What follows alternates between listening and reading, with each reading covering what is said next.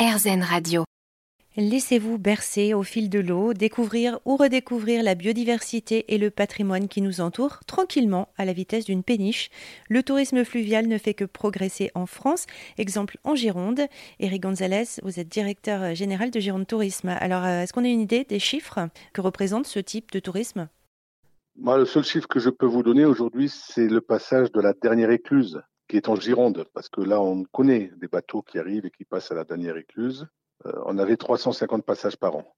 Mais on est au bout du canal du Midi. Le canal commence à Castets, à quelques kilomètres du Lot-et-Garonne. Après, le canal, lui, il est beaucoup plus long. Donc, combien de mémoire, hein, mais je pense que je ne me trompe pas, la partie girondine du canal, c'est 30 kilomètres. Alors que le canal euh, fait les deux mers. Hein. Comparé aux dernières années, ça progresse ça progressait sur, euh, là aussi, toujours, hein, je m'arrête à 2019, hein, bien sûr, vous comprendrez pourquoi, mais jusqu'en 2019, oui, on avait une progression. Disons que sur euh, la Gironde, la Garonne, la Dordogne et les écluses, aujourd'hui, on a vu pousser tout un ensemble d'équipements un peu plus structurants. Les personnes n'hésitent plus aujourd'hui à essayer de traverser par le canal en se disant quand je vais arriver sur la Garonne, il y a des pontons à Langon, à Cadillac, à Bordeaux, à Cussac, à Pauillac, à Blaye. Je peux m'arrêter quand je veux. Jusque dans les années 2005-2010, quand vous arriviez du canal euh, du Midi, ben, le ponton à Longon n'était pas accessible. Le ponton de Cadillac était fatigué, usé, il a été refait. Les premiers équipements que vous trouviez, c'était Bordeaux. Ça commençait à faire long en navigation. Alors, est-ce qu'il y a des contraintes euh, techniques justement euh, à contrecarrer ou des contraintes naturelles? Est-ce qu'il y a tout un tas de problèmes comme ça à penser en amont? Bah, les contraintes, elles sont euh, surtout liées à la navigation sur la Garonne. Ce n'est pas une navigation facile, surtout sur certains passages. Quand vous passez le pont de Pierre, ben, ce n'est pas donné à tout le monde. En fonction des coefficients et des marées, vous pouvez avoir un dévers relativement, ça peut secouer autour du pont de Pierre notamment.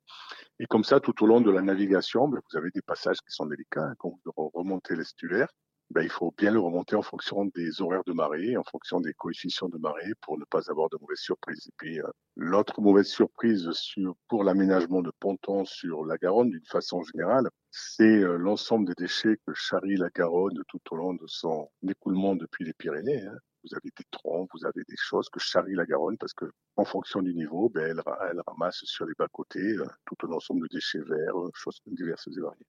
Donc ça, ça va être pour le fleuve. Pour les canaux, par exemple, est-ce qu'il y a d'autres spécificités, d'autres problématiques à prendre en considération? Aujourd'hui, la problématique pour les canaux, c'est l'entretien des digues.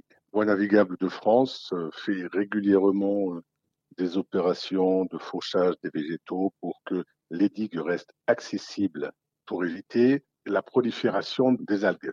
Ben, vous savez qu'il y a ces algues qui sont invasives aujourd'hui un peu partout et c'est le cas aussi sur la Garonne, sur le, le canal de la Garonne, pardon.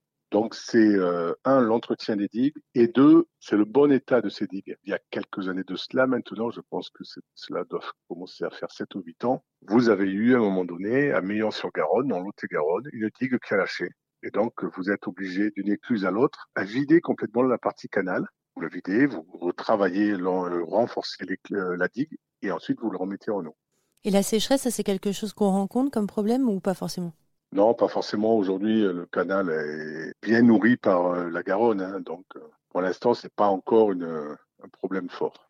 Euh, je vous dis ça et vous interviewerez des agriculteurs qui travaillent depuis la Haute-Garonne et le Lot-et-Garonne et vous diront que oui, en effet, les problèmes d'eau sont forts.